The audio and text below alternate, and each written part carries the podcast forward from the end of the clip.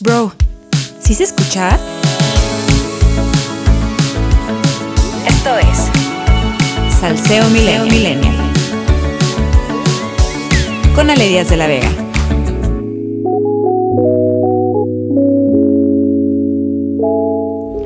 Hoy es lunes 8 de marzo, Día Internacional de la Mujer.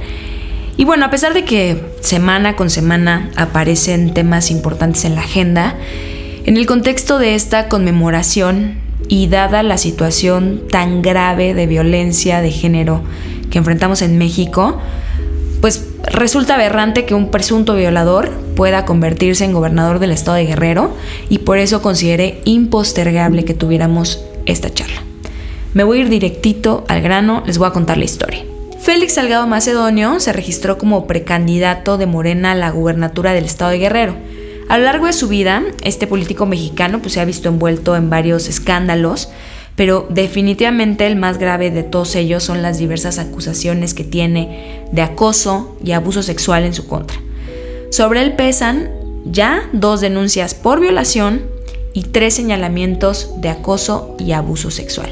A ver, las denuncias por violación, les platico, fueron interpuestas ante la Fiscalía General de la República y la Fiscalía del Estado de Guerrero en 2016 y 2020. En la más reciente, que es la de 2020, la víctima acusó a Salgado Macedonio de haberla violado en 1998. Pero a pesar de que en ese entonces quiso denunciar ante el Ministerio Público de su pueblo, las autoridades que la atendieron no quisieron recibir su testimonio por tratarse de una acusación contra un señor muy importante. Lamentablemente en el estado de Guerrero el delito de violación prescribe a los 12 años, entonces la fiscalía pues ya le dio carpetazo a su expediente porque no hay algo que se pueda hacer al respecto. En la denuncia presentada en 2016, la víctima acusó a Salgado Macedonio de violación agravada y despido injustificado, pero les cuento que el expediente fue enterrado por solicitud del gobernador del estado, que hoy día es Héctor Astudillo, es priista, le pidió al entonces fiscal de Guerrero que enterrara el expediente a pesar de que existían pruebas suficientes para aprender incluso a Salgado Macedonio y de que la denunciante había ratificado eh, la denuncia en 2017. Después de estos señalamientos y acusaciones de las cuales les estoy platicando, la Comisión de Honestidad y de Justicia de Morena se ve obligada a abrir una investigación interna para conocer el caso, ¿no? Paralelamente, alrededor de 500 mujeres militantes del partido firmaron un documento en donde exigieron al órgano partidista retirar la candidatura de este presunto abusador. Pero las exigencias no se quedan ahí.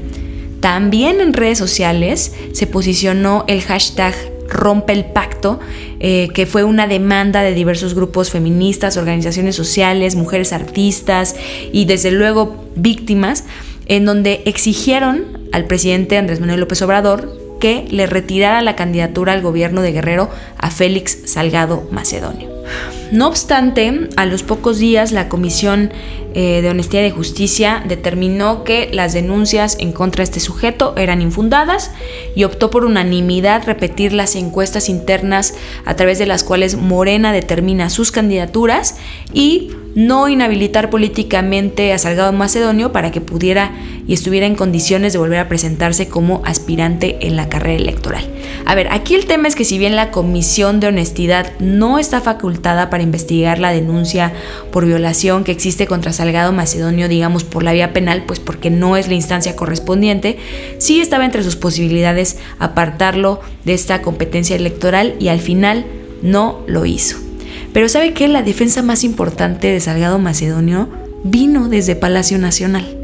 El presidente enmarcó todos y cada uno de los cuestionamientos relacionados con este tema como parte del proceso electoral que vivimos actualmente en el país. Pero pues a mí me gustaría dejar claro que este asunto, por mucho que se esfuerce el presidente en minimizarlo, en reducirlo para que parezca un tema ridículo, no se lee en el contexto de una elección, sino del pacto patriarcal que prevalece en este país. ¿Y qué es el pacto patriarcal? Pues el pacto patriarcal es uno de muchísimos mecanismos que tiene el patriarcado para mantenerse y no perder el status quo.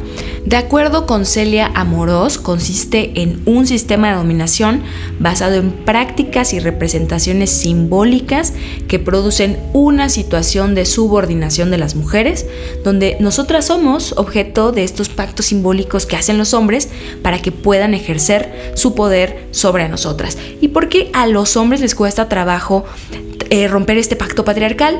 Porque en el momento en que un hombre reconoce que otro hombre puede ejercer esa violencia hacia las mujeres y que tienen que reprobarlo, saben que existe la posibilidad de que las otras personas miren hacia sus propias actitudes machistas y comportamientos violentos y eso pues a los hombres no les conviene, ¿no? En consecuencia, optan por no cuestionarse ni apuntarse unos a otros, sino amparar sus conductas eh, dentro de este pacto patriarcal. ¿Y cómo sabemos que en México existe este pacto patriarcal? Muy sencillo, vamos con los datos. A ver, la tasa de impunidad en el país en casos de violencia machista es superior al 99%. Solo una de cada 10 mujeres que son violentadas denuncia. Al día, 11 mujeres son asesinadas a causa de la violencia machista. De acuerdo con datos del INEGI, 6 de cada 10 mujeres han vivido algún tipo de violencia. 8 de cada 10 sienten temor de ser agredidas físico o verbalmente al transitar por las calles y cada día 32 niñas de entre 10 y 14 años se convierten en madres. Y mientras esa es nuestra situación, el presidente decidió cancelar el programa de estancias infantiles para apoyar a madres trabajadoras, hizo recortes presupuestales a programas de mujeres e instancias encargadas de trabajar en la erradicación de la violencia contra la mujer y de atender la salud reproductiva, señaló que 90% de las llamadas por violencia contra la mujer al 911 son falsas, que hay mano negra en los movimientos feministas y ahora afirma que la exigencia de romper el pacto era una expresión importada. Entonces, pues hoy vemos con claridad que lo personal es político. Quienes ostentan el poder se revelan como actores que pretenden perpetuar un sistema opresor y patriarcal. Y Andrés Manuel es el primero en hacerlo, porque no es cualquier cosa. Las posturas del presidente no son las de un ciudadano común, lejos de eso. Controlan la conversación pública, tienen un impacto en la opinión ciudadana y afectan, por supuesto, el tipo de soluciones que se ofrecen a los problemas de origen. El pacto patriarcal no es, como lo señaló el presidente, apoyar a los hombres, y esto lo pongo entre comillas. Lo que sí es, es proteger, impulsar y ejercer actos de poder para violentar y someter a las mujeres. Por eso es súper importante que entendamos y dimensionemos lo que está sucediendo.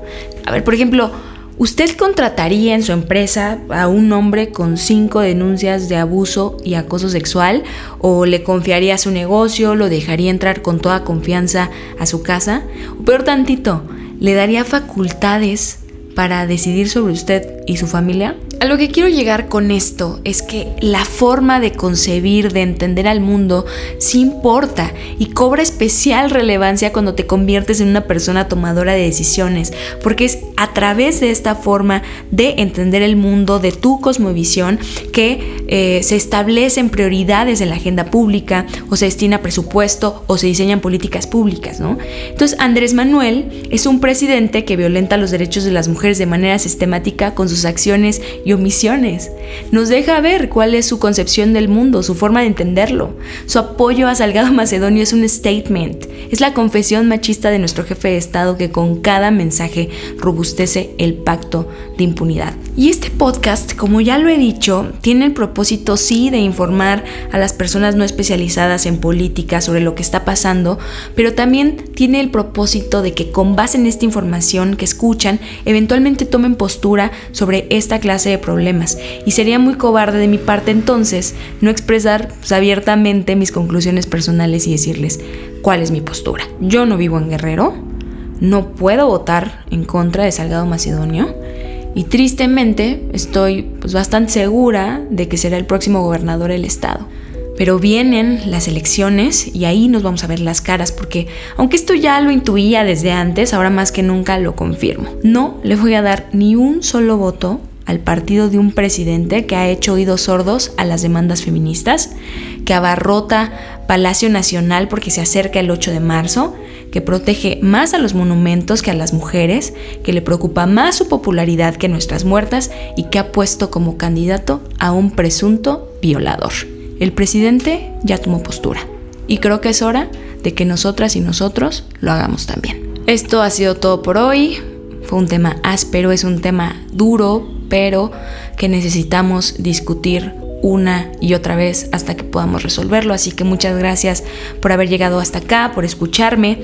No olviden seguirnos en arroba salseo millennial en todas las redes sociales, suscribirse al canal de YouTube, por allá voy a estar súper atenta de todas sus dudas, comentarios, observaciones, porque recuerde que la discusión pues aquí no se agota, apenas empieza y con salseo millennial opinar nunca había sido tan fácil.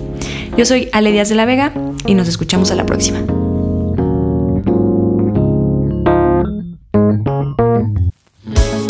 Escuchamos en el próximo episodio de Salseo Millennial.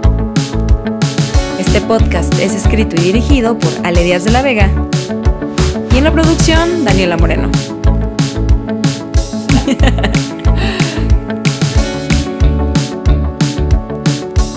¿No puedes poner como un efectito?